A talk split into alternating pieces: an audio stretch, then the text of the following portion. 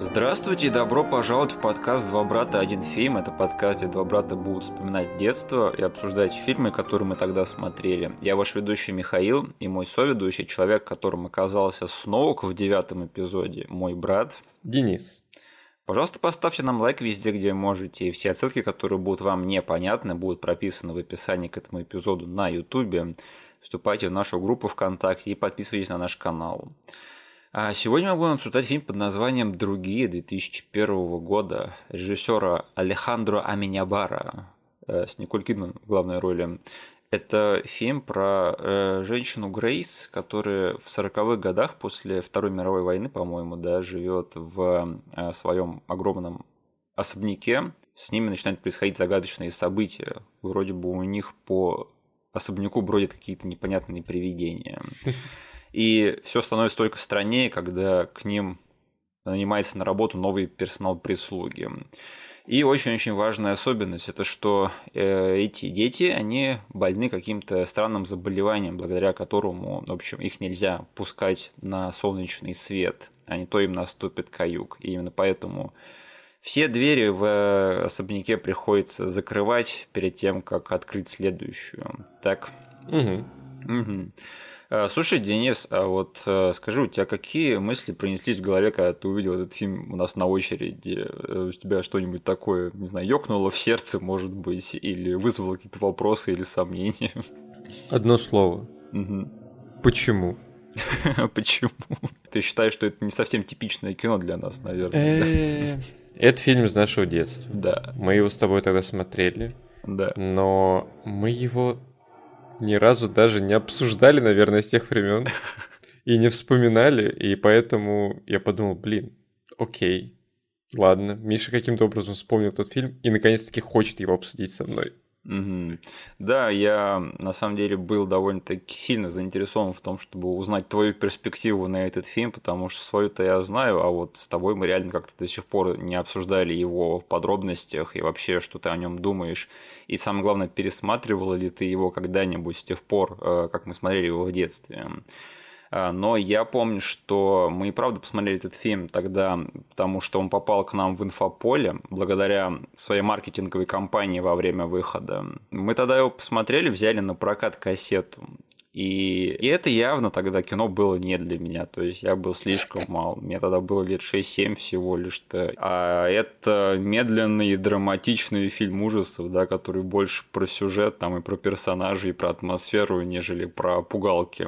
А мы тогда или, по крайней мере, я интересовался именно ужастиками, которые, там, не знаю, кишки, да, призраки, что все выпрыгивает тебе в экран, короче, вот э, в таком направлении. Угу. И фильм «Другие» это совсем не про это было. И плюс тут э, была такая ретро-обстановка в этом фильме что тоже для меня не являлся привлекательной характеристикой тогда, но тем не менее э, я как бы все равно не могу сказать, что после его просмотра у меня было какое-то желание его пересматривать, брать его на прокат, как-то просить, чтобы его еще раз взяли.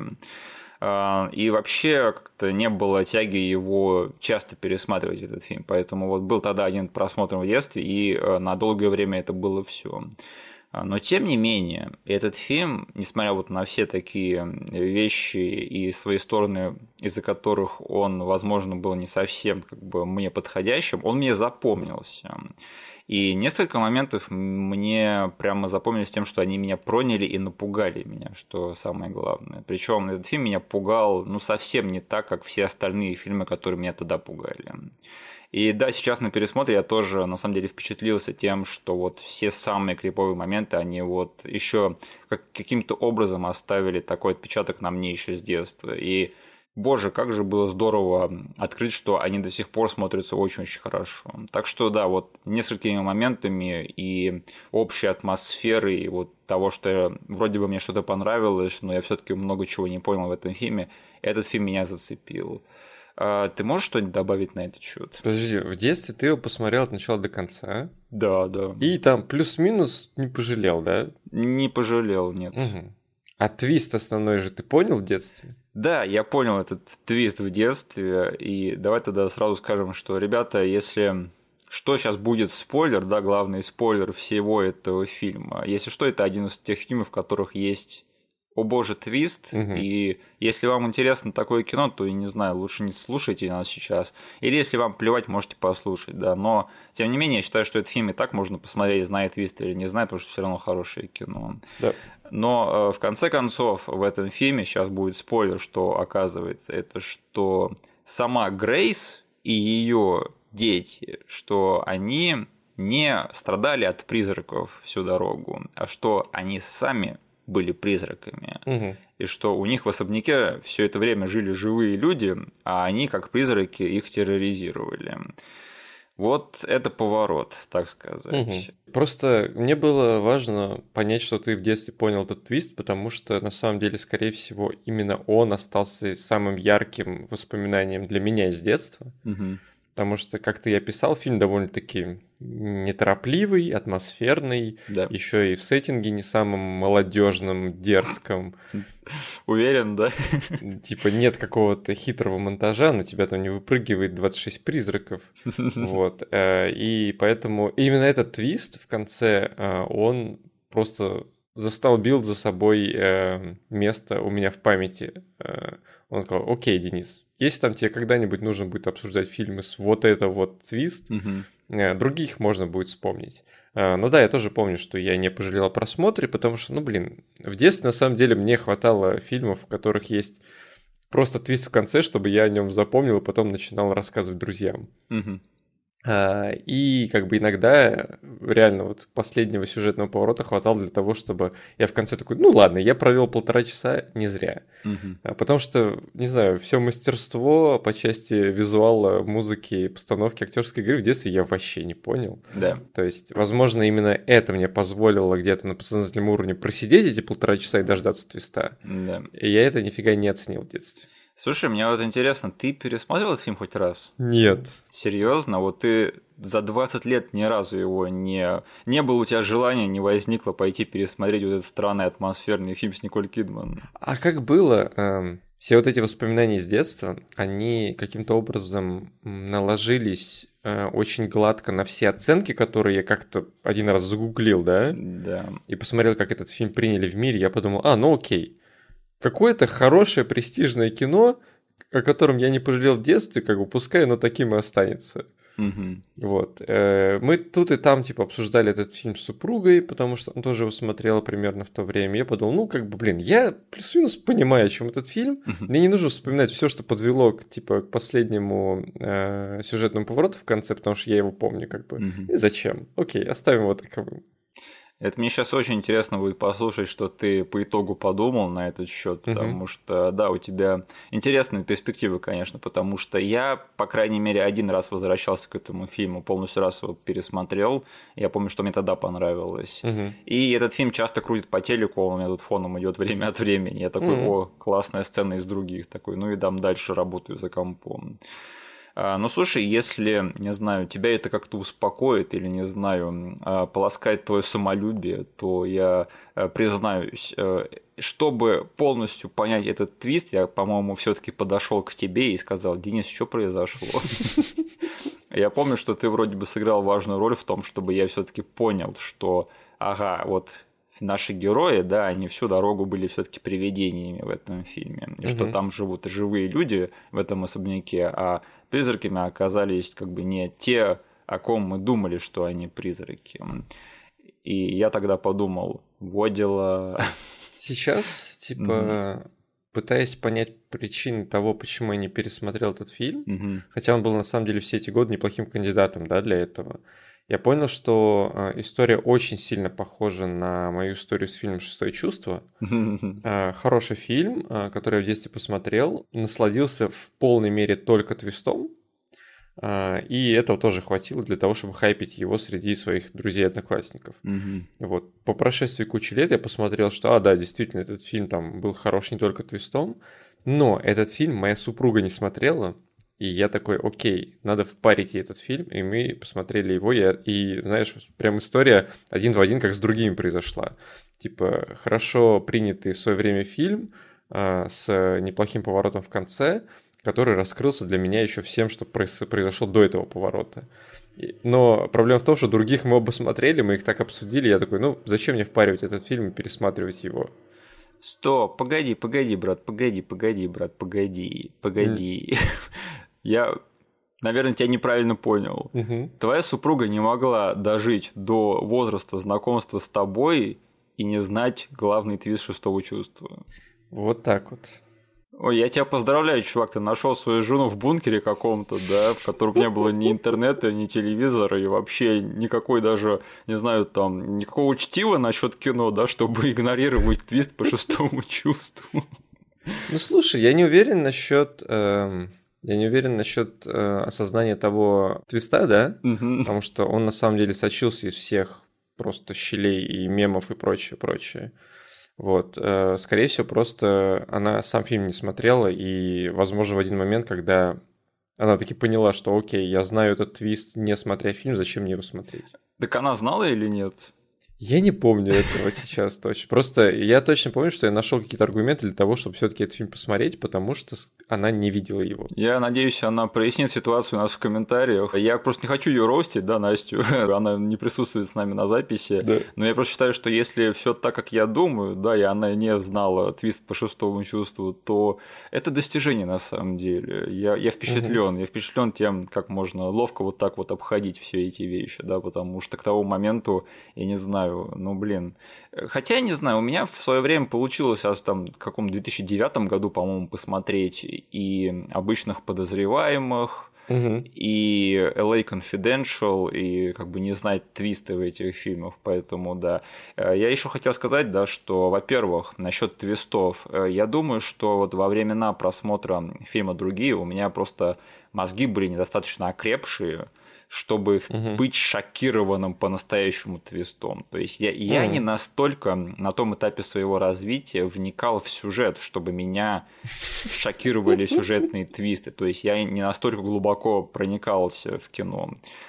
А когда я наконец-таки дозрел до них, я помню, что вот как раз-таки один из самых таких запоминающихся твистов в моей жизни, как раз-таки обычные подозреваемые, где я ну, вообще не подозревал, что там на самом деле произойдет. И это я прямо вот благодарен себе, что я не наткнулся ни на какой спойлер до сих пор, ну, на, на тот момент.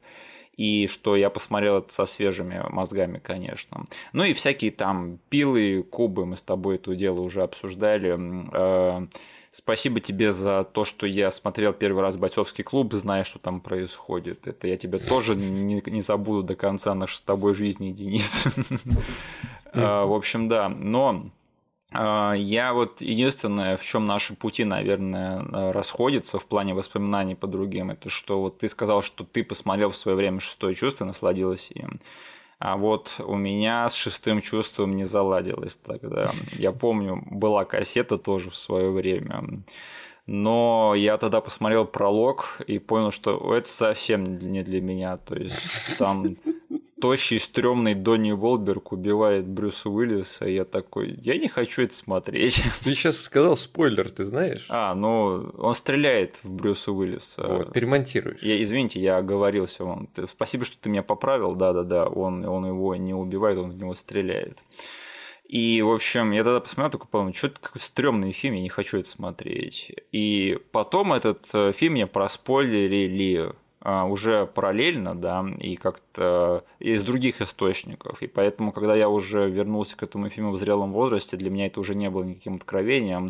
Я все-таки признал потом, что «Шестое чувство» — это достойное кино, но я не могу сказать, что оно до сих пор вошло в мой как-то список каких-то там любимых фильмов или фильмы, которые часто пересматриваю. Угу. И вообще это довольно-таки интересная, интересная дискуссия, по-моему, может получиться, если сравнить, например, фильм «Другие» и «Шестое чувство» в плане того, Стоит ли смотреть эти фильмы, уже зная твисты, да, то есть есть ли в них mm-hmm. что-то помимо этого, потому что первый раз это срабатывает офигенно, да, то есть, ого, а какой замечательный твист, какой поворот, да, а если смысл смотреть этот фильм, потом пересматривать его, это уже совсем другой разговор.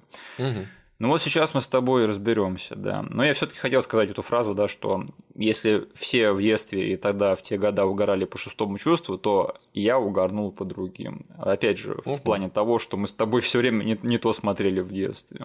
Ну, раз мы начали это обсуждать, я очень кратко скажу, что мне тоже удалось посмотреть необычных подозреваемых, обычных подозреваемых. Обычных или необычных? Об, обычных подозреваемых, не знаю твиста. А, серьезно? Да. Я еще дольше продержался. Я, я рад, что ты наконец-то их посмотрел. Да, да, да. Это было где-то, не знаю, полтора года назад, может Окей, okay, окей, okay, Денис, я тебя перебью, я тебя перебью. Вот скажи, ты сейчас, вот ты на данный момент уже опытный зритель, да, ты разбираешься там да. в сценариях и сюжетах. Вот скажи, да. Э, зрителю в 2020-2021 году, ты как бы предугадал этот твист все таки или нет? Э, скорее нет, чем да. Круто. Потому что я типа знал, что твист будет. Да. Потому что типа все про него говорили. Да. А, не знаю, возможно, я изначально себя настроил на то, что я не буду пытаться э, догадаться заранее. То есть я расслабился и наслаждался фильмом, как будто бы я просто пошел на хорошее криминальное кино там 20 с лишним лет назад. Если бы я типа сидел, знаешь, с моноклем и просто раскидывал догадки каждые пять минут, то одна из этих догадок, скорее всего, выстрелила бы. Э, то есть там не открывая карт сейчас, потому что я думаю, все равно есть люди, которые до сих пор не посмотрели этот фильм, но я очень сильно поржал с того, что мне на самом деле все это время одна из моих любимых пародий спойлерила мне этот фильм, и я этого не знал. А, ты до сих пор, то есть, не знал, и только сейчас по это понял, да. Я эту сцену воспринимал только в рамках, типа, э, пародийного фильма. Угу. И такой, ну да, забавная сцена, что такого, типа. Но, блин, она настолько поднялась у меня в глазах после того, как я все эти фильмы посмотрел разом. Да-да-да, я вот все думал, я просто ждал, когда ты посмотришь наконец-таки обычных подозреваемых, я вот все думал, вот, блин, вот как зрители вот сейчас, да, когда мы уже все насмотрены, нас ничем не удивить, как бы, может такое быть или нет. И, кстати, еще один фильм с Кевином Спейси, который тоже меня в свое время удивил твистом, черт подери, я никогда не забуду, как я первый раз смотрел 7, вот эту вот финальную треть mm-hmm. этого фильма. И если бойцовский клуб для меня был проспойлерен, то вот я так благодарен, что я ничего не знал про 7, когда я сел его смотреть первый раз, да. И это было просто незабываемо. Я до сих пор помню, как меня проняло тогда все, что там происходит вот в финальной трети того фильма. Ну что, пора переименовывать этот выпуск, да?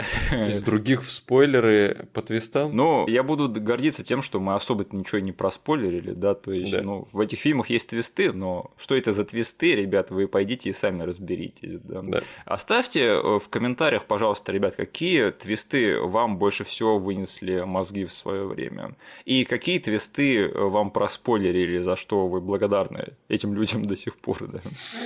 Но, тем не менее, а, фильм «Другие» а, его снял, как я уже сказал, э, испано-чилийский режиссер.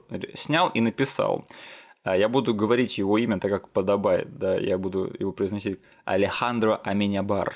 Мне кажется, ударение ты все равно продолжаешь ставить не туда. Алехандро Аминябар, нет? Нет, у него не на последнюю, а на предпоследнюю а ударение. Аминабар? Да. Я просто видел, что у него над буквой Н стоит такая загогулина, да, то есть, значит, там Аминьябар.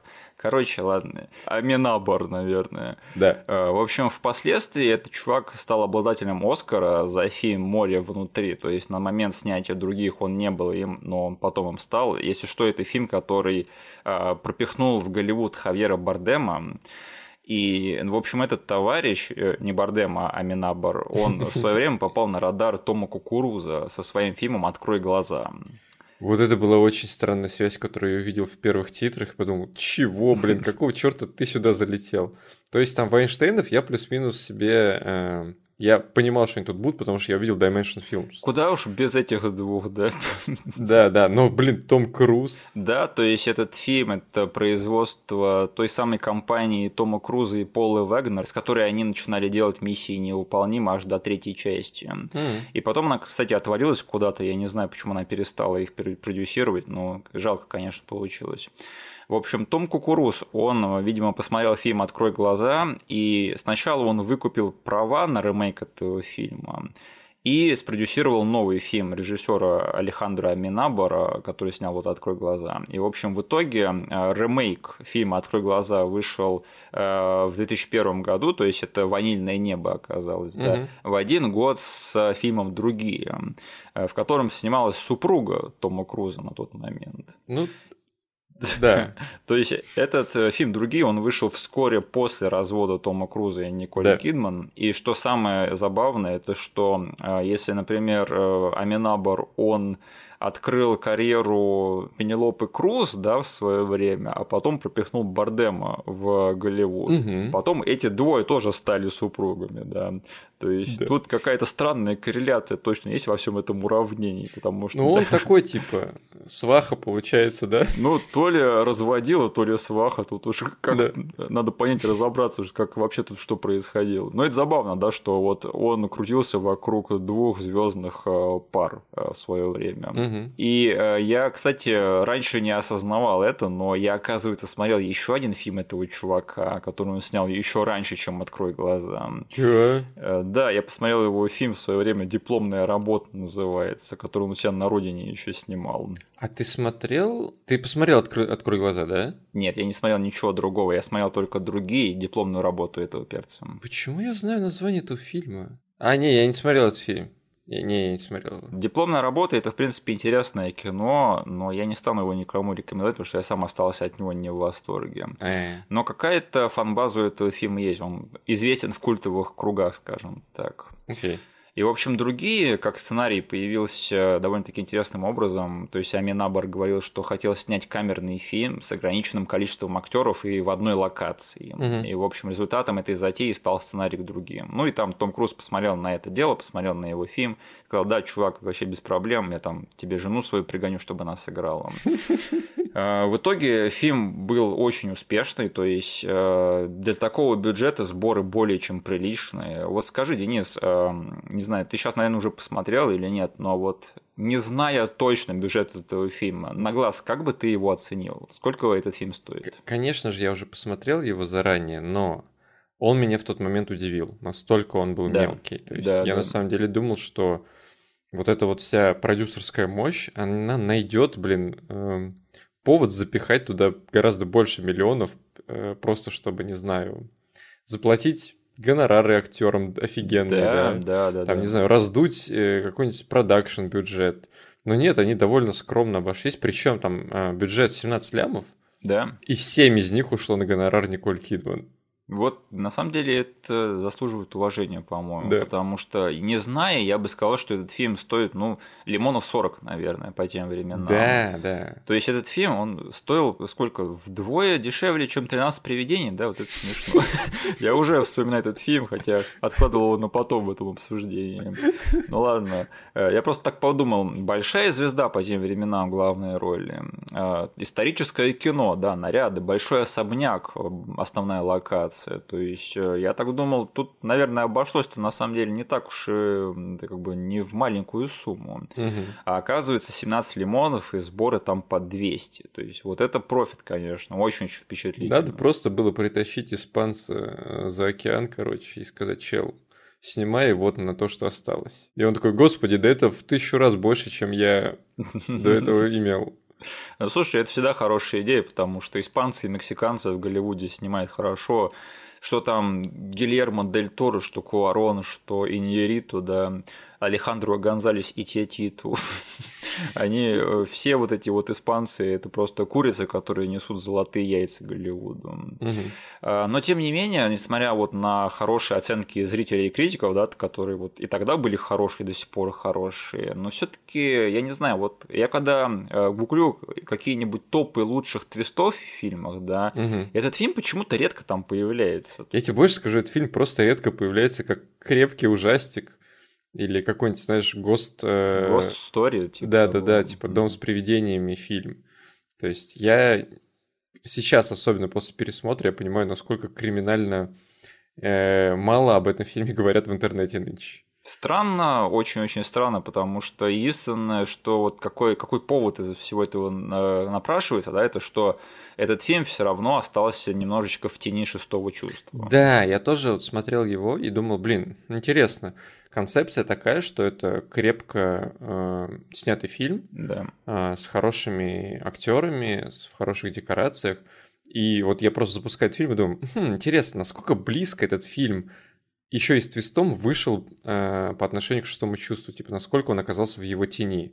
Э, удалось ли ему там, не знаю, э, оттянуть на себя немножечко аудитории. Я смотрю, что это вышло через два года, скорее всего, народ уже типа думал, э, э, как бы что чувство все равно круче. Да, да, да. И несправедливо, по-моему, потому что, опять же, для меня вот этот фильм как раз-таки был моим шестым чувством, mm-hmm. да. И если посмотреть на эти фильмы в вакууме, то они друг друга стоят, ну, по крайней мере. То есть один не хуже другого. Да. И да, для меня все в свое время именно этот фильм был откровением. Я особо как не нашел точную инфу, когда именно дали зеленый свет другим, до или после шестого чувства. Угу. А, но как бы факт остается фактом, что вот твист в стиле там этот персонаж был мертв всю дорогу, да, спойлер, угу. извините. То есть такой твист он может стать культурным феноменом только один раз. Угу. Дальше, ну да, это будет, возможно, хорошо принято, но не взорвет мозги так, как первый раз это было сделано. А, тем не менее, судя по бокс-офису, этот фокус сработал, потому что я читал, что он стартанул вообще на четвертом месте изначально, угу. а впоследствии вышел на второе место. Ну, хороший сарафан получается. Ну, люди все-таки возвращались с друзьями, чтобы их тоже шокировать твистом. Да? То угу. есть, возможно, не так много, как это было с шестым чувством, но все равно, судя по статистике, получается, что именно так, что какую-то часть аудитории они зацепили. А, давай тогда поговорим уже как нам с тобой сейчас на пересмотре в 2022 году. Особенно у тебя мне интересно будет спросить. А, но я начну, если ты не против. Да, давай. Я просто с удовольствием вернулся к этому фильму. По-моему, я наконец-таки вот дозрел до того, чтобы насладиться им полностью, потому что именно вот сейчас я научился наслаждаться медленным атмосферным кино. который медленные, атмосферные ужастики. Вот я, я знаю, что большая часть а, аудитории, которые, которых привлекает этот жанр, они терпеть не могут такие фильмы.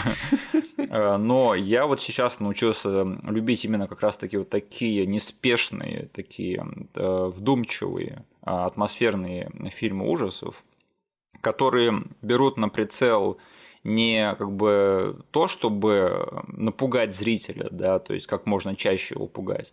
Они берут э, цель рассказать историю в первую очередь. И сейчас это вообще мой щит, как говорится. Я такое люблю смотреть и на уровне и инди-хорроров, и совсем низкобюджетных хорроров, и даже на уровне каких-нибудь э, студий, которые этим и занимаются, да, потому что я вот сейчас смотрел, думал, блин, я сейчас как будто бы вот других смотрю, это как будто бы какой-то новый фильм студии A24, да, угу. какой-нибудь новый фильм от какого-нибудь Роберта Эггерса. Я понимаю, что вот люди плюются ядом, когда слышат этот термин, да, но все-таки вот этот вот недожанр, это возвышенный хоррор, да, угу. чтобы оно не значило. Мне кажется, что другие это такой ранний представитель этого жанра, потому что он бомбанул в десятые года, да, такими фильмами, как там It Follows, Ведьма и Реинкарнация. Но если так-то посмотреть, то этот фильм, он очень такой яркий э, представитель, предшественник всего того, что вот э, потом бомбанул уже ближе к нашему с тобой вот э, поколению. Денис, скажи, как тебе сейчас на пересмотре в первый раз пересмотрел этот фильм за 21 год? Я очень-очень, как бы, мне очень-очень любопытно, что ты подумал. Ну, немножечко прокомментирую именно твои слова про то, что почему я думаю вообще а, весь коктейль сработал, да, угу. и в те времена, и почему он там оказался на самом деле таким предшественником очень большого куска кинематографа нынешнего, потому что, не знаю, найти хорошего режиссера, который реально рубит фишку да? и может э, в хорошую историю, в сторителлинг, в повествование, в постановку кадров, во все это, и еще и одновременно это человек, который сам сценарий написал к этому фильму, то есть он на самом деле любит, скорее всего, всю эту тематику. А не так, что они посмотрели, как он снимает драму про подростков, сказали, блин, этот чел рубит фишку, давай подсунем ему какой-нибудь трешовый э, сценарий про привидений и заставим его снимать студийное кино. Нет, тут чел реально написал сценарий, а, и, получается, сам горел этим проектом отчасти.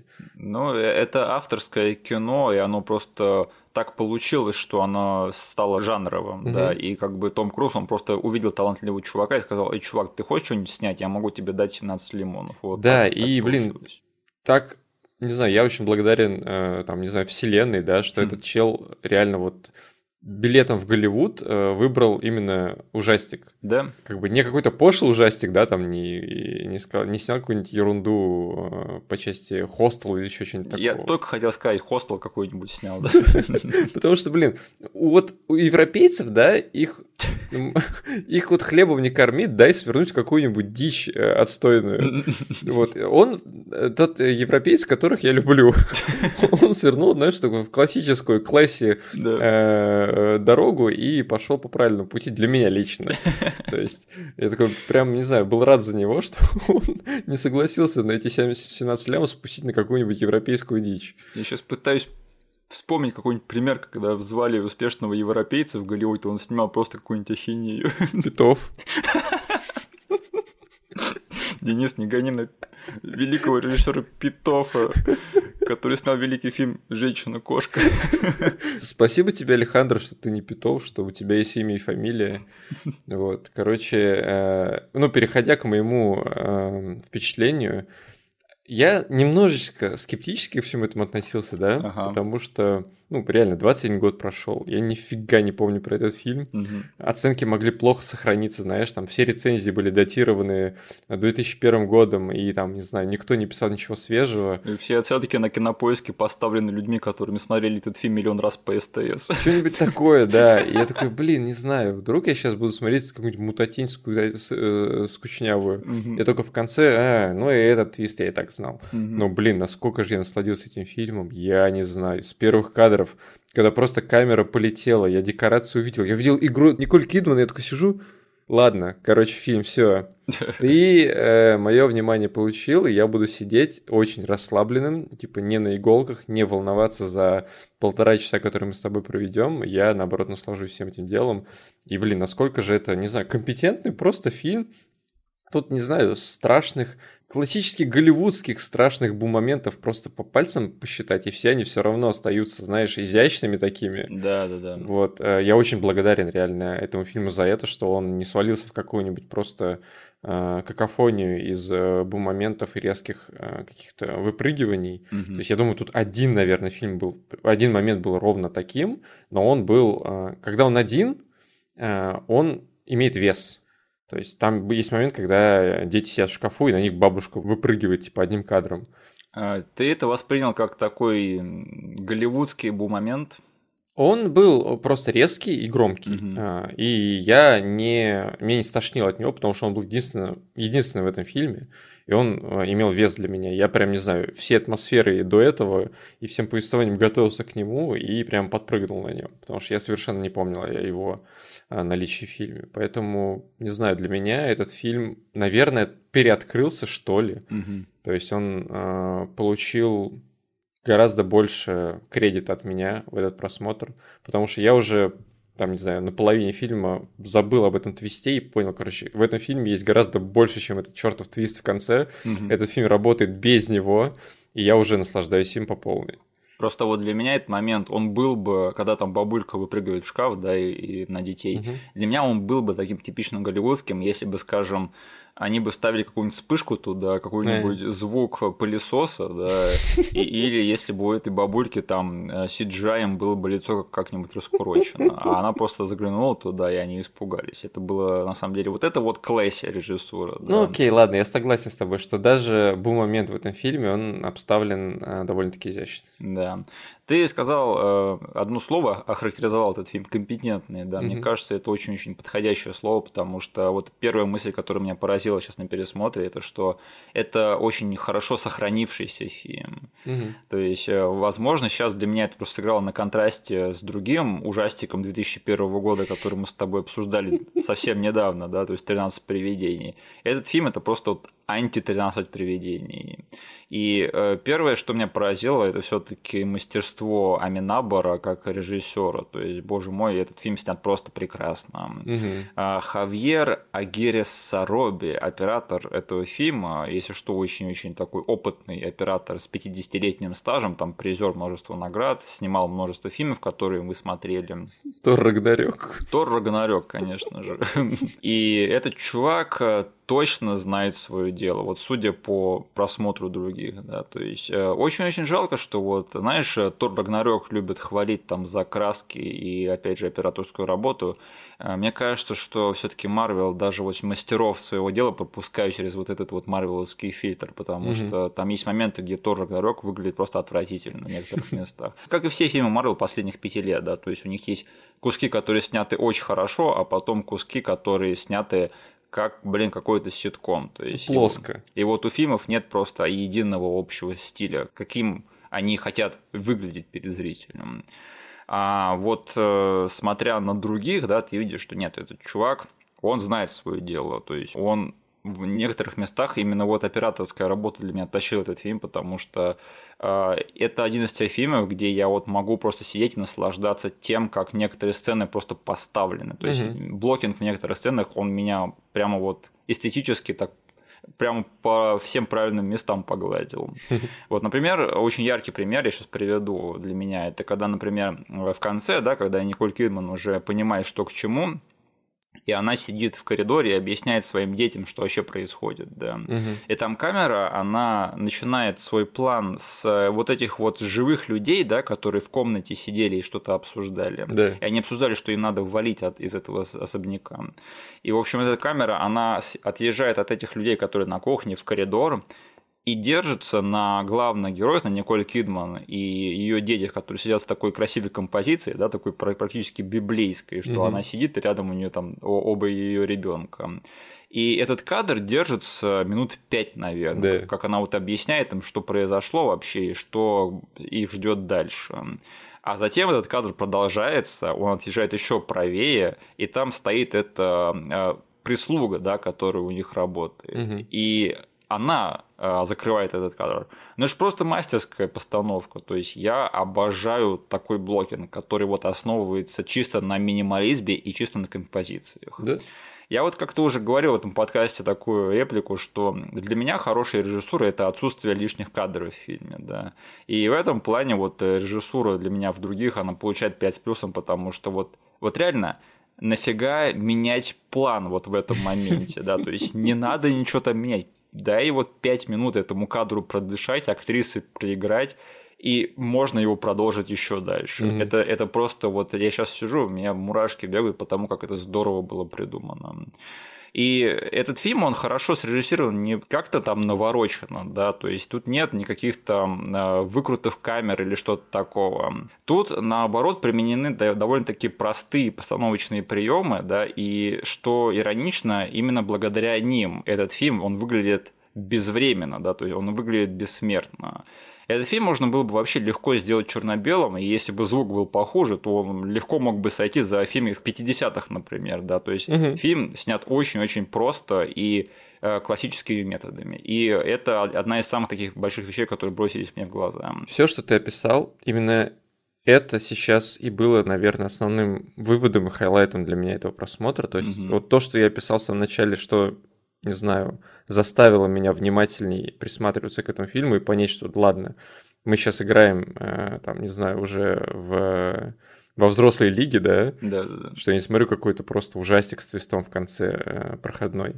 А, именно это, оно дает тебе о себе понять, наверное, с первых кадров, и оно держится на этом уровне весь фильм. Как ты сказал, что действительно там, ну вот Хороший пример у Марвелов, да. Бывают хайлайты, которые ты вспоминаешь, но потом такой думаешь, блин, ну там не все было так хорошо. Вот, да. А здесь на едином уровне эта вот компетентность, она была выдержана на протяжении всего фильма. И, господи, как же я благодарен был этому фильму, что он, не знаю, мне вот просто удовлетворил все mm-hmm. мои желания по части того, чтобы посмотреть хороший, компетентный э, ужастик 20-летней выдержки. Возвышенный ужастик 20-летней выдержки. Слушай, давай тогда обсудим сюжет, потому что тут явно есть что разобрать. Значит, нам и весь фильм показывает семью, которую терроризируют призраки. В конце а, оказывается, что это они сами были призраками все это время и терроризировали э, семью, живущую в их особняке.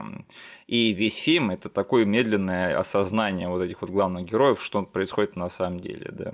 Угу. Ох, а я думал, у меня трудная неделька выдалась. Э, ну, слушай, тут большой респект Николь Кидман, да, потому что она очень убедительно играет такую дамочку на взводе. Я верю, что вот э, эта тетка может сломаться и замочить своих детей однажды. Она еще до начала всей потусторонщины Да. своей игрой нам дает понять, что, блин, она вот-вот сойдет с ума. Мгм. Потому что у нее, помимо призраков, жизнь не самая легкая. Вот да. То есть мы сейчас говорим о 40-х годах, война только-только закончилась, муж у нее ушел на войну, не вернулся. Да. Она одна сидит на острове э, между Францией и Англией, который оккупировали во время войны, то есть была оккупация, и немцы расхаживали там. Она одна отбивалась от всего этого дела, и сейчас она пытается, не знаю, не сломаться вот под этим ожиданием мертвого мужа, который, ну, она все еще тешит себя какими-то надеждами, Да. но, скорее всего, он не вернется. Ты вот как думаешь, э, что там произошло на самом деле? То есть она убила своих детей, да, а потом сама себя убила, из дробовика причем. Ну, я думаю, что просто все, что я проговорил, Мгм. а, и война в том числе, они наложили на нее очень такой сильный эмоциональный отпечаток, э, и под этим грузом она не выдержала. То есть у меня есть была мысль, а, что она прям четко проговорила, когда говорила с мужем насчет оккупации. А, Мне кажется, что, возможно, это было связано именно с этим временем. То есть она, скорее всего, поняла, что это единственный выход из данной ситуации. То Мгм. есть у нее нет а, мужа в семье, но как бы на их землю пришли захватчики, которые творят дичь. То есть человек не выдержал и понял, что единственный выход сейчас будет это просто, ну, суициднуться. То есть э, облегчить судьбу и себе, и детям, да, и типа Да. просто, чтобы не ждать, когда их кто-то прихлопнет. Открыто это не проговаривалось, это чисто моя личная теория на основе тех крупинок, которые раскидали тут и там. Это интересно, потому что у меня сложилось впечатление, что она просто сломалась вот одна в особняке с двумя криповыми детьми, да, в Мгм. ожидании мужа, и вот опять же в этой изоляции, и она просто не выдержала и там самоубилась и убила еще детей. Мгм. Это на самом деле здорово, что можно вот так вот порыться в смыслах, не так ли? Как бы э, доказательства в пользу обоих версий, они есть и тут, и там. Я просто, я не знаю, совпадение было такое, но я относительно недавно прослушал буквально несколько минут того, как Тарантино обсуждал, почему в свое время выстрелил э, и зашел всем зрителям фильм Get Out Get Out это прочь Джордана Пила. прочь, М. да. И он, я там не буду вообще всю его речь произносить, остановлюсь именно на его тейке насчет твиста, что э, Get Out оказался на самом деле фильмом, который тоже имеет в себе твист, когда вся аудитория в кинотеатре говорит, а, так вот оно что. Но твист всегда хорош тем, что он не рассказывайте все до конца. Мгм. Это типа показ... это характеристика хорошего твиста. Он оставляет тебе пространство на подумать. И то есть, да, нам сказали, что они были призраками. Да. Но и да, нам даже сказали, типа, что она кокнула всех. Но почему, зачем, типа, если есть простор дискутировать и каждому свою версию лепить, это как бы на самом деле показатель хорошего там а, написания сценария, да, и Да. того, что у тебя твист немножечко имеет больше вес а, по сравнению с тем, когда тебе просто все выкладывают в конце и говорят, а, все вот так вот было на самом деле и никак иначе.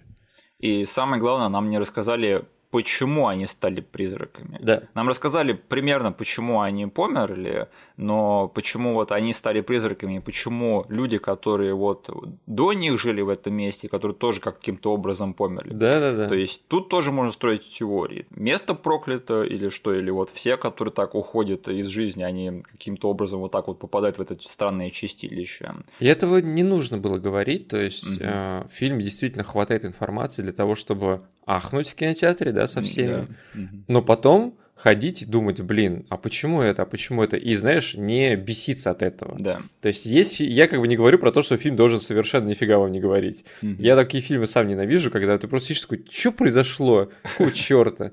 Тут именно мастерство в том, чтобы соблюсти баланс, в том, чтобы что-то сказать, где-то оставить место на подумать и оставить человека вот наедине э, с этими мыслями, и он для себя что-то сам придумает. Блин, очень малое количество фильмов у них получается нащупать этот баланс. Я обожаю, типа, сам размышлять о том, а что, а почему, но как бы меня тошнит реально от фильмов, которые там говорят, сам все додумай. Вот реально все додумай. Мы просто раскидали какие-то э, очень абстрактные верхнеуровневые вещи, как бы поймешь сам для себя. Mm-hmm. Это как бы, я знаю, есть люди, которые обожают такого рода фильмы, не мой джем, не обожаю такую тему. Не, не фанат, да. Не фанат.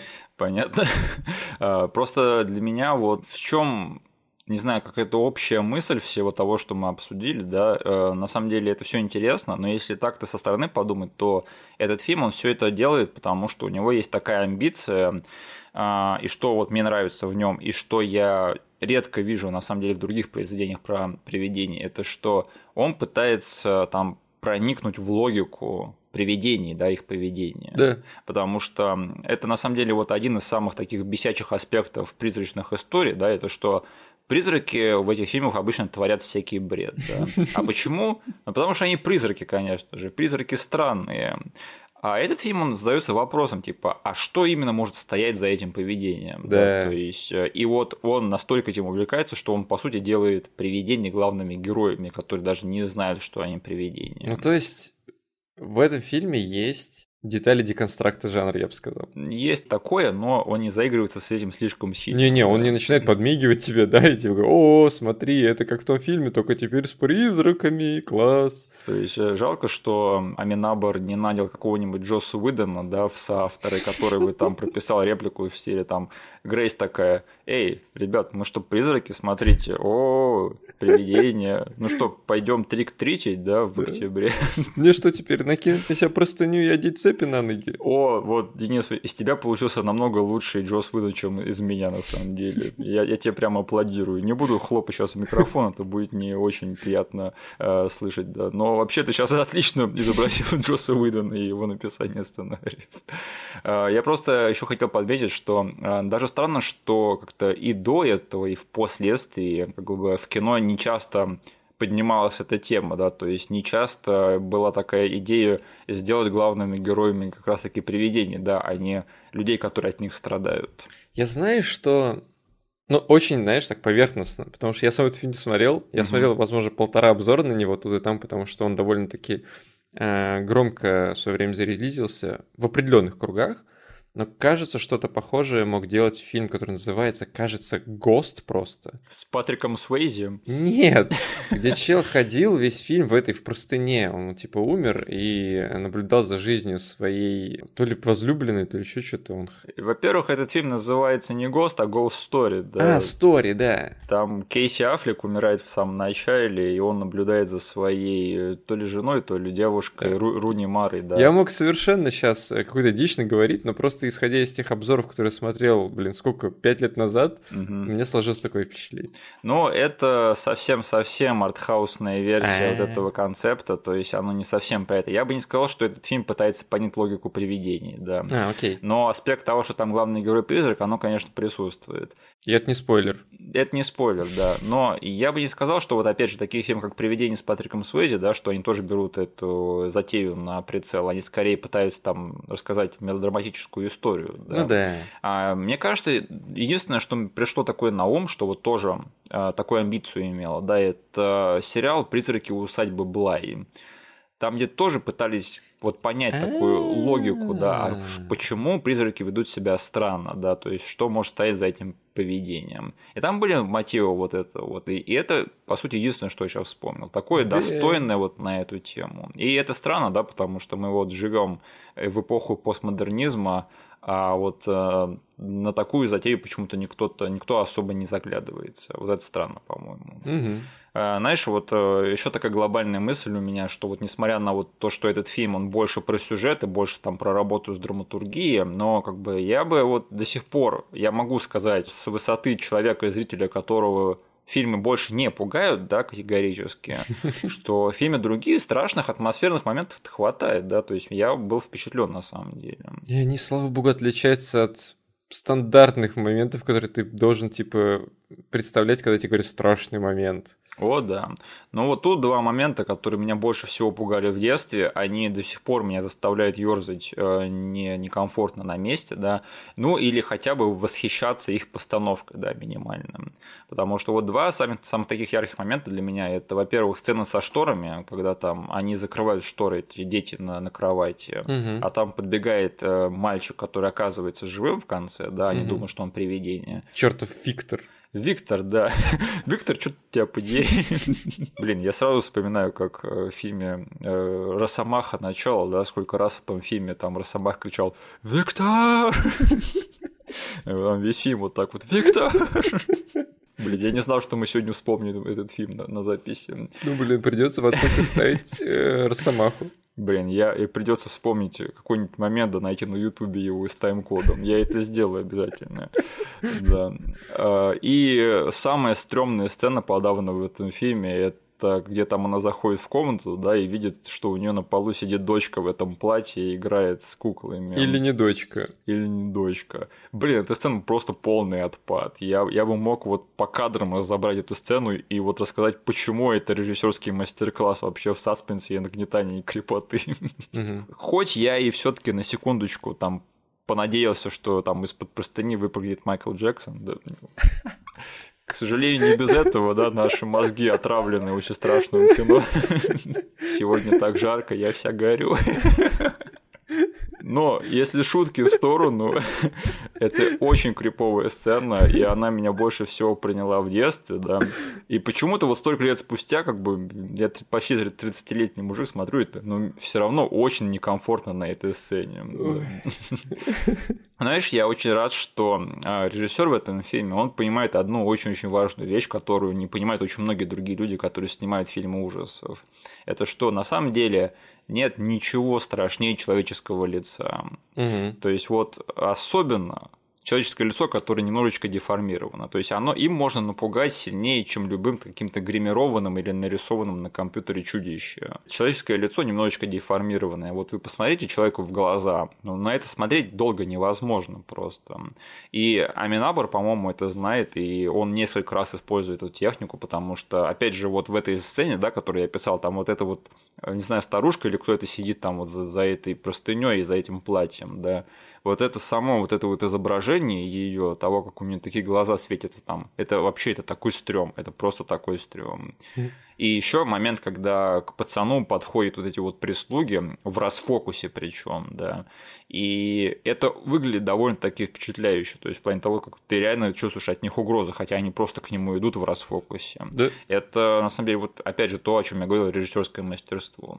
А, Денис, скажи, у тебя есть какие-то моменты в плане того, которые тебя сейчас напугали или которые ты оценил в плане того, как они э, саспенсно сняты? Ну, конечно, помимо всего, что ты говорил, угу. с этим я совсем согласен.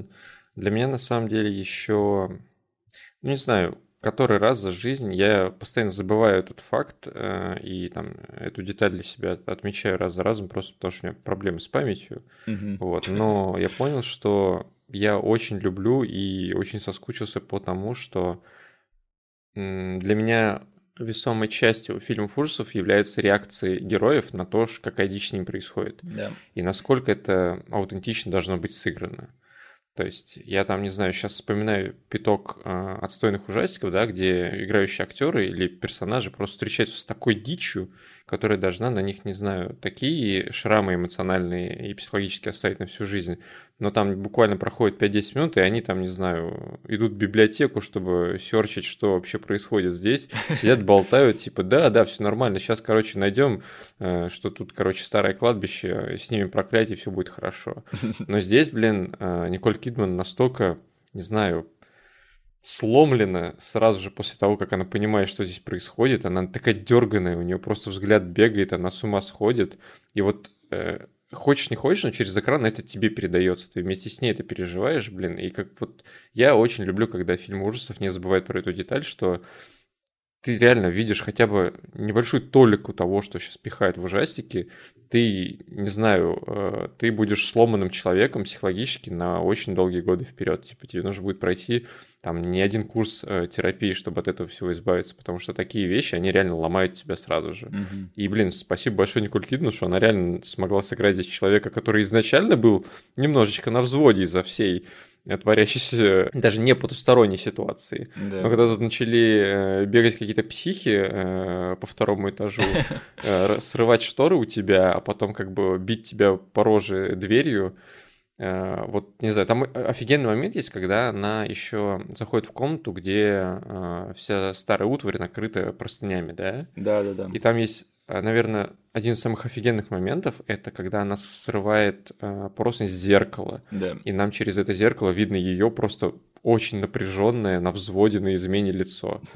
Я понимаю, что, блин, я вот ужас банально через ее игру воспринимаю того, что там происходит. Потому что, по сути, нам ничего не показали. Там она скрывала и не нашла никакого бабайку под этой фигней. Да. То есть она нашла свое очень э, на взводе лицо, и оно напугало меня в этот момент. Мгм. Поэтому, блин, тут актерская игра на самом деле тоже тащит для меня. Я вот пытался сейчас понять вообще, в какой момент своей карьеры Николь Кидман играла в фильме «Другие», да, и вообще ее тогда уже признали как хорошую актрису или нет. Но вроде бы Оскар на тот момент она еще не получила. Да, она получит его через два года. М. Но вообще мне кажется, что да, это один из таких фильмов, на который строится ее репутация, потому что ее ра- раньше, наверное, не совсем воспринимали как такую серьезную актрису, да, хотя зря, наверное. Но она тогда все еще была больше все-таки миссис Том Круз, да. А серьезная актриса она стала уже больше в нулевые, а уже после развода. Ну что там, короче, такого супер престижного к этому моменту вышло? Я вот могу вспомнить широко закрытыми глазами, но там тоже они были нераздельны с Томом Крузом, по сути, да, они как Да, одна боевая да. единица шли в этот фильм, играли типа друг с другом, по сути, и она все равно немножечко в его тени находилась, мне кажется. По-моему, самый такой ее сольный, не знаю, ее такой прямо перформанс большой, да, это был в фильме Гаса Ван Сента «Умереть во имя», Мгм. но этот фильм, он такой немножечко легковатый в тоне был, то есть там можно было еще списать, что типа, ну, это хорошая черная комедия, да. Мгм. А, Не знаю, Мулин Руж кто-то считал за хорошую драматическую работу. Наверное, есть такие люди, да. Я, я среди них не нахожусь. Но, конечно, все самые сильные ее работы, там «Часы», «Холодная гора», «Догвиль», они все были после других. Кстати, да, блин, Да. даже Догвиль был после других. Так что мне кажется, что это еще были времена, когда люди не совсем отдавали вот ей кредит в плане того, насколько она хорошая актриса. И очень-очень зря, потому что сейчас годы спустя ты вот это все как-то э, расползлось, да, уже по впечатлениям, и ты такой думаешь, нет, она еще и здесь играла достойно Оскара. Мгм. Так что, да, э, ты, кстати, интересную вещь сказал, да, я заметил, что у тебя частенько такие жалобы на фильмы ужасов, что там персонаж плохо отыгрывает, что он испугался, да. Мне кажется, это звучит как-то лицемерно с твоей стороны, потому что ты все время хвастаешься, что если ты когда-нибудь увидишь какую-то дичь сверхъестественную, да, то ты попытаешься ей дать там с ноги в рожу. Тебе не кажется, Денис, что ты немножечко не соответствуешь Эм. со словами и своему поведению? Как тебе сказать? Я надеюсь на то, что мне хватит селенок и кишок для того, чтобы дать э, какой-нибудь посторонней дичи в морду. Но я очень сильно сомневаюсь в этом. И скажешь, я Константин, Джон Константин ублюдок, да? Да. Ну скажи, а что бы ты сделал, если бы вот ты зашел в темную комнату и там тебя бы ждал вот этот вот портрет, у которого светится лицо в темноте? Блин, это, кстати, тоже классный момент. Я бы хотел закинуть это какому-нибудь коридор ключ, чтобы они мне ответили, как это было снято, черт подери. Тут на самом деле, ну, я не хочу говорить, что тут прям какая-то экстраординарная работа со светом и тенью была сделана Мгм. на протяжении всего фильма, но все равно в концепте самого сюжета есть вот эта вот игра с тем, что детям нельзя выходить на свет, Да. а мы должны как-то снимать фильм и показывать все. И они на самом деле здесь немножечко играют все-таки с голливудской магией, вот этой вот, что когда загорается, там, не знаю, свеча в помещении, становится чутка светлее, чем должно быть, но мне как бы этого хватило, то есть они не переборщили с этой фигней, то есть обычно там, не знаю, человек Здесь они хотя бы со светильниками большими ходили. Меня как бы немного подбешивает, когда в фильме человек зажигает спичку там, да, или зажигалку, Мгм. и у него все помещение, блин, озаряется светом. А тебя не выбесило, что вот когда они пошли ночью на улицу, да, что там стоял явный прожектор, который еще на этот туман светил? А, нет, я на самом деле тут, э, я это заметил, но для меня тут отыграло, ну, знаешь, вот в, в, э, стиле старой школы. Мгм. То есть просто любой там старый ужастик э, 50-60-х годов включай, да, там вот этот вот э, туман, который всегда отражает свет и добавляет освещение сцене, как бы не просто так запихнут, типа белого света добавляет, и на нем хорошо как бы черные вещи контрастируют. Да, да, да. Тут просто вот эта вот э, ретро-стилистика, она немножечко затмила все это, и как бы не хотелось, типа, говорить, да пофигу, на, типа, прожектор, луна, какая разница. Но этот фильм, он еще граничит на том, чтобы быть сказкой, да, совсем. Mm-hmm. То есть тут даже начинается с того, дети, я сейчас расскажу вам такую офигительную историю или что-то типа того, она говорит в начале. Да. Поэтому тут такая небольшая стилизация, она явно присутствует, и при том, что этот фильм, он такой явно готичный, да, то есть он он очень-очень такой не то чтобы сильно э, стилизованный, тут нет такого, что тут стиль вместо содержания. Да. Но какая-то вот э, какая-то оболочка такая, обертка в нем красивая, конечно же, все-таки присутствует, хоть она и изысканно сделана. А, Денис, скажи, есть какие-то отдельные моменты, которые ты бы хотел обсудить? Да ты, наверное, все проговорил. Единственное, я хочу упомянуть все-таки появление нашего старого знакомого в этом фильме. А, Реймонда Калитри. Я помнил, что в этом фильме придет ее муж, да. но я совершенно забыл, кто его играет. И когда он вышел из тумана, я такой, офигеть, это же чувак из «Угнать за 60 секунд». Что в лоб, то по лбу, да. да. Что один брат, что другой. Я что, похож на мудака? Да. Э, нет, значит, э, тут мужа, да, который тоже призрак, да, который не понимает, где он вообще оказался, что да. происходит. Его играет Кристофер Эклстон, наш старый знакомый по фильму «Угнать 60 секунд», который обожает свою мебель. Да. Он же Маликит, да? Он же Маликит из великого фильма «Тор 2». Вот еще один коннекшн, да, между этой паутиной операторов и всех, кто тут участвовал. Он же девятый доктор Кто, и он же... Кого он играл в «Броски Кобры»? Ты чё, чувак, это же вообще он... Он Кобру играл, да? Или как? Не-не-не-не, ты что, там в конце была великая сцена, когда к нему, во-первых, его Джозеф Гордон Бордон Морган Кьюба Гудинг-младший, он его отравляет нанитами. А, точняк, он играет Дестра. у него становится металлическая рожа, да, и там просто уморительная сцена, когда Кристофер Эклстон с э, мазюкой CGI металлической на роже такой What have you done to me? И Джозеф Горн-Левит поворачивается в камеру с ужасной маской и говорит, теперь ты можешь звать меня командиром. Офигенный момент. Стивен Сомерс, детка, да. Стивен, где бы ты ни был, мы, по тебе скучаем, пожалуйста, жги еще. Вот серьезно, после него, да, франшиза Бросок Ковра, это просто она э, вниз по горе покатилась. Вот с этого момента дальше просто хуже и хуже и хуже. Это был ее пик командиром. А, есть что-то еще? Нет? Э, нет, все, я проговорил. Кристофер Лэклстон, справедливость установлена, он теперь не будет никем забыт. А, он хороший актер, и мне кажется, что по фильму другие это тоже видно. Да, да это по всем его фильмам видно, даже по «Угнать 60 секунд». А, слушай, у меня такое интересное наслоение было. А, кстати, я забыл сказать вот еще кое-что про а, основную фишку и вообще твист. У меня почему-то с детства такое какое-то фантомное воспоминание было, что в конце окажется, что она не пускала детей на свет, потому что она боялась, что на свету они типа станут прозрачными, как привидения. Да, и это все превратится в какой-то скубиду, да? Ну почему скубиду? Я не знаю, скубиду или нет, но э, я вот сейчас смотрел такой думал, а нет, стоп, это я, я сам додумал, наверное, я сам это придумал, и для меня это стало каноном. О, блин, слава богу, этого не случилось, я бы не выдержал тут прозрачных детей в этом фильме. Ну ты вообще злой, я гениальный твист придумал, мне кажется, надо было это использовать. Да, блин, мультяшность какая-то появилась бы от этого всего. На самом деле, там так, что, наверное, при жизни эти дети и правда болели этой болезнью. Да, это было одно из еще тех вещей, которые давили э, на да, да, Николь да. Кидман. А потом они померли, она это не заметила, и она продолжила их э, укрывать от света, хотя оказалось, что они уже мертвые, им уже свет не страшен. Да, угу. а, да далее еще одно странное фантомное воспоминание. Значит, у меня вот э, девочка в этом фильме, да, она у меня срослась с э, образом Кирстен Данст из фильма «Интервью с вампиром» почему-то. Ну, они похожи, потому что... И вот меня иногда, наверное, можно поймать, когда я не на чеку, типа спроси, эй, кто играл девочку в других? Я скажу, ну, Кирстен Данст, и у меня всплывет ее персонаж из фильма «Интервью с вампиром». Но потом я такой начну думать, стоп, в 2001 году вышел первый Человек-паук, да, то есть там Кирстен Данст уже совсем была не такой, как в интервью с вампиром. Но я не знаю, возможно, я не один такой, как бы если кто-то тоже путал вот эту актрису и Кирстен Данст, то, пожалуйста, оставьте комментарий. Но я смотрю, у тебя тоже такое было, да? Да не похоже, похоже. А, ну и еще, э, значит, там в конце показывают эту вот семью, да, которая на самом деле жила в этом особняке все это время.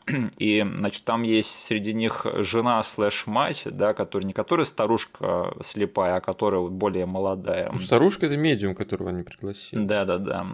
И, в общем, вот эту вот жену слэш мать играет Мишель Фейрли. Я сейчас ее был рад видеть. Э, она на тот момент была не очень известной актрисой, но впоследствии она сыграла Кейтлин Старк в «Игре престолов». Вот mm-hmm. так вот. Да, я такой, о, это что? Это что, Кейтлин, что ли? Я такой, приятно было ее еще здесь видеть. А, так что да. А, Денис, скажи, ты будешь пересматривать фильм «Другие» 2001 года? Конечно, да. Угу. Потому что это фильм, которому Крис Такман поставил 5 с плюсом. ну, раз Крис Такман поставил, да. А, ну, слушай, тогда, значит, чтобы Шелби Оукс, да, главное, чтобы там не было всякой вот херни а-ля 13 привидений. Пускай лучше будет как фильм «Другие», конечно же. Да. Э, да, я тоже буду пересматривать фильм другие. Не, не сильно часто, да, но вот опять же раз в 10 лет к этому фильму вернутся самые топ, по-моему. Ты должен был сказать, что он мне сейчас на фоне по телеку идет. Э, кстати, кроме шуток, я на него натыкался на днях по телевизору. Уже после перепросмотра такой. Вот это интересное совпадение, конечно, да.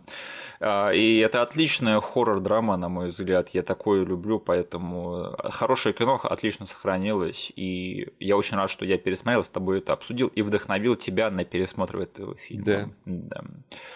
Тогда переходим к финальной рубрике нашего подкаста. Э, приятель, расскажи нам, что ты смотришь? Ну, я последовал твоему совету. И при подготовке к просмотру фильма «Оторви и выбрось», Ого. который еще на тот момент, не знаю, кажется, он на днях должен появиться в сети. Ага. Вот, э, выйти на интернет-площадках. Я посмотрел «Папа, сдохни». Я уж подумал, ты сходил в кино на «Оторви и выбрось». Не, я буду ждать его дома. Хорошо. Вот. Я посмотрел «Папа сдохни». Фильм, на самом деле, который э, пролезал к нам в подкаст довольно-таки давно уже. Да. Один из наших э, слушателей э, спрашивал наше мнение. Да, да, да. Вот. И наконец-таки я его посмотрел. Не прошло, и, а может быть и прошло уже два года. Прошло, да, да. прошло. Вот. На самом деле интересная история с этим фильмом, потому что я совершенно не был готов к тому, что из себя этот фильм представляет. Да. То есть я знал, что он будет хорошо снят, потому что ты мне уже сказал, ну я трейлер посмотрел, да. Угу. Но я думал, что я буду смотреть э, какую-то разудалую кровавую комедию, в которой будет просто шутки, прибаутки и иногда черный юмор сыпаться. И я уже сел такой с полной уверенностью, что да, буду смотреть фильм, который вообще будет супер легкий на просмотр. Угу. Господи, как же я был удивлен. Мало того, что этот фильм оказался совершенно не тем, что я себе представлял, он еще и оказался фильмом с довольно интересным, не знаю, настроением и вообще характером. Да, да, да. То есть я не могу вспомнить, когда я последний раз такой фильм смотрел, именно по части вот тона, да, и того, про что этот фильм и каким образом он до меня это доносит. А, потому что у него и реально, у этого фильма а, моментами есть и вижен, и монтаж того, что этот фильм реально может превратиться в легкую такую комедию, да? Да. Э, что-нибудь в стиле Эдгара Райта. А, когда чуваки сейчас начнут, за, там, не знаю, радоваться, смеяться и разбираться с какой-нибудь дичью, но с улыбкой на лице. Но у этого фильма есть очень темные моменты такие, ну, черные даже, да? Да. Вот, которые заставляют тебя, ты, не знаю, ты пришибленным после них остаешься.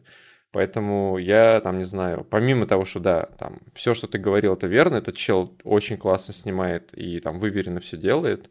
Э, я как бы, не знаю, проникся дополнительным слоем уважения к этому фильму, что, не знаю, он выбрал довольно-таки интересное и непростое для презентации настроение, э, чтобы там, не знаю, сделать, по сути, полнометражный фильм, который выпустит там широкую публику. Да, Короче, фильм мне зашел. Там, не могу сказать, что он прям э, супер моим любимым стал, потому что он все еще э, остался настолько тяжелым, чтобы я не испытал прям дикого желания его сразу пересматривать. Угу. Э, вот. Но я оценил, не знаю, труд и там, не знаю, довольно-таки смелые выборы э, еще на, на стадии концепта, наверное, которые были сделаны. То есть, когда формируется просто этот фильм будет вот таким-то, таким-то, он будет про то-то, про то-то и будет похож по тону на это. То есть, довольно-таки смелые выборы уже были сделаны на этой стадии, мне кажется. Поэтому спасибо за наводку, классный фильм. А, верю теперь в наш кинематограф. Да, да, это ты интересно подметил, да, потому что он там сам говорил, что если посмотреть на голый сценарий, да, то какая тут комедия, да, там полнейшая чернуха творится. Но ну, ты угу. смотришь на фильм, как это преподнесено в кино, и э, нет, видишь, да, что это и правда комедия. Э, но да, я рад, что вот э, еще там интересная история, что этот фильм на самом деле его же профинансировал э, там, то ли фонд кино, то ли Минкульт, да, то есть все государственные вещи. И, и да. как бы его одобрили, потому что это был один из самых таких зрительско направленных фильмов на той презентации. Угу. И то есть они дали зеленый свет фильму, где там мент берет там дрель и начинает сверлить чуваку ногу. И там все это снято просто так очень очень живописно. Да, берет взятки, укрывает это, потом убивает своего дружбана. Короче, блин. Да. Ну, просто фильм начинается, знаешь, с, с такого монтажа, что там чел стоит, разминается и думает, о, залихватский, легкий фильмец, сейчас гляну. Да, да, да. А этот э, в итоге получилось такое. И я очень рад, да, я, у меня начинается ностальгия уже по России, вот там трех-четырехлетней давности, потому что черт знает, будут ли давать впредь э, такому, такому кино деньги, да.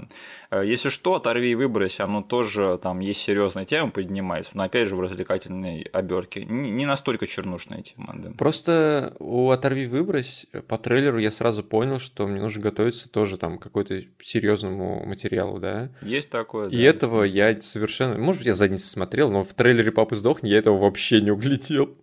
Э, я не смотрел просто трейлер, uh-huh. я думаю, вряд ли они там начали пихать, что типа да, у нас-то есть серьезные темы. Там надо, ну, надо же в трейлере продать фильм, да, вот и все. Да. О, ладно, я рад, что ты сделал шаг в правильном направлении. Да, удачного тебе просмотра, оторви и выбрось. Надеюсь, поделишься с нами в скором будущем. Угу. А я посмотрел очень-очень симпатичный криминальный ретро-триллер под названием The Outfit. Э, я не буду говорить его русское название, потому что оно бессмысленно, по-моему. Э, но это очень-очень классный фильм, очень-очень такой камерный, стильный ретро-нуар про, значит, э, магазинчик, где работает портной, магазинчик одежды, он там шьет одежду для людей. Угу.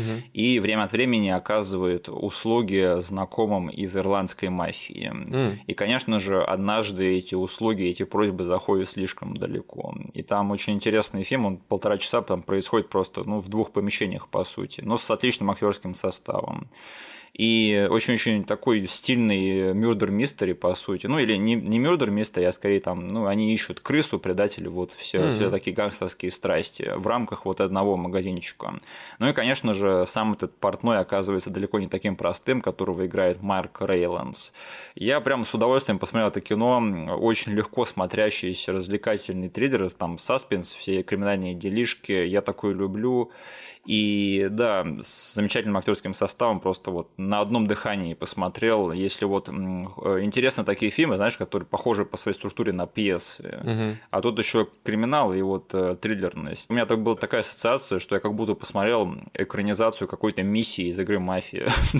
Почему-то так и такая параллель вот вызвалась, да. И, Денис, я рад тебе доложить, что э, Дилан Абрайан, да, человек, которого ты считаешь, что у него злое лицо, он наконец-таки учится использовать это злое лицо во благо своей актерской карьере. А, давай тогда обсудим комментарии. А, во-первых, а, один наш слушатель решил с нами поделиться, что он тоже посмотрел за последнее время. И он посмотрел сериал э, Apple'овский «Разделение», да, от режиссера Бена Стиллера. «Северенс» вроде называется, да? «Северенс», да. Э, слушай, я все больше и больше в последнее время натыкаюсь на этот сериал, и его все труднее и труднее игнорировать. Так что я, наверное, в скором будущем его все-таки посмотрю, потому что я очень много слышал про этот сериал, и вот да. продолжаю слышать. Да. Я тоже э, на него выходил своими э, каналами. Единственное, что меня пока что отпугивает. Ну, я трейлер глянул, угу. и я с большим удовольствием глянул фильм с таким сюжетом. А, окей. С, такой, э, с таким визуалом. Но э, я человек э, довольно-таки... Не знаю, мне очень сложно даются длинные сериалы. А этот фильм, как бы по, даже по интервью со Стиллером, угу. он говорит, ну, у нас, типа, есть еще задел на несколько сезонов как минимум. И этот первый сезон, он, короче, типа, ну, он не ставит жирную точку в конце. Mm-hmm. Он кончается локально, Но это, знаешь, как бы вот для меня в свое время что-то похожее. Не знаю, возможно, по итогу, когда я посмотрю этот сериал, совершенно другим окажется. Но я именно из-за того, что этот, из-за того, что один сериал все нахватывал, нахватывал глобальность и раскручивал все на будущие сезоны, я его бросил смотреть. Так было с миром Дикого Запада. А, да.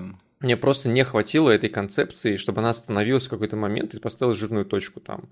Вот я говорю, я бы с, таки, с таким концептом фильм с удовольствием посмотрел, и я поэтому сразу не бросился смотреть первый сезон, потому что мне сразу там люди, которые его уже посмотрели, сказали, не, там, короче, будет еще продолжение, и фиг знает, сколько их будет, а потом сам Стиллер сказал, у нас типа план на несколько сезонов. И я такой, ладно, я пока отложу это. Я бросил смотреть «Мир Дикого Запада» по другим причинам, потому что мне кажется, что он испортился. Mm-hmm. Но у меня было похожее ощущение, я вот в январе посмотрел очень хороший сериал, называется «Шершни Yellow Jackets». Mm-hmm. Отличный сериал, но, блин, я там послушал, у них там задел на 5 сезонов. И я такой, я понял, во что я ввязался. Несмотря на то, что это очень хороший сериал, я такой, блин, я бы хотел, чтобы тут было, не знаю, ну хотя бы три сезона, не знаю, или даже вот один. Вот это было бы замечательно. Но mm-hmm. теперь вот там все эти интриги, э, страсти, расследования, за всем этим следить, пять сезонов, я такой прикинул. Ну, надеюсь, у них хватит запала. Да, mm-hmm. надеюсь, они меня удержат. Потому что я прекрасно тебя понимаю, я терпеть не могу длинные сериалы, особенно когда их много и когда они все хорошие. Да. Лучше вот пускай все, все сериалы длились бы по одному сезону. Да, да поэтому я пошел и по ошибке посмотрел другой Северенс. А, этого Кристофера Миллера, что ли? Ну, как его там в нашем переводе? Корпоративка, да? Корпоративка, отличный фильм, блин. Не, я этот фильм, всем своим друзьям этот фильм показывал благодаря одной сцене с участием гранатомета просто. Да. Это... А, Кристофер Смит этот фильм снял, вот. И мне нравится этот режиссер. Вот, короче, можно просто говорить, да, я посмотрел Северенс, классный фильм. Классный фильм, да, там классная сцена гранатометом. Э, так, э, еще комментарий мне понравился про бегущего человека. То, что там человек поделился, что в детстве этот фильм как бы нравился, да, а потом бесил своим несоответствием книги, да, но теперь снова висит, потому что это кино из 80-х. Э, да, я уже сам по личному опыту знаю, что лучший способ испортить себе впечатление от какого-то фильма, да, это прочитать книгу, на которую он основан. Поэтому я так никогда не делаю. Я не читаю книги. Ну что ж, Денис, а в следующий наш эпизод одной собаке, скорее всего, не попасть. Зато, возможно, сможет попасть волк. Надеюсь, это прозвучало не слишком мудрено. Нормально, нормально. Спасибо. Спасибо всем, что нас послушали. Услышимся с вами в скором времени. Подписывайтесь на наш канал и поставьте нам лайк везде, где можете. И вступайте в нашу группу ВКонтакте. Спасибо. До свидания. Всем пока и извините за дрель, если она была слышна. Дрель в ноге, да. Да. О, неплохой э, панчлайн в конце.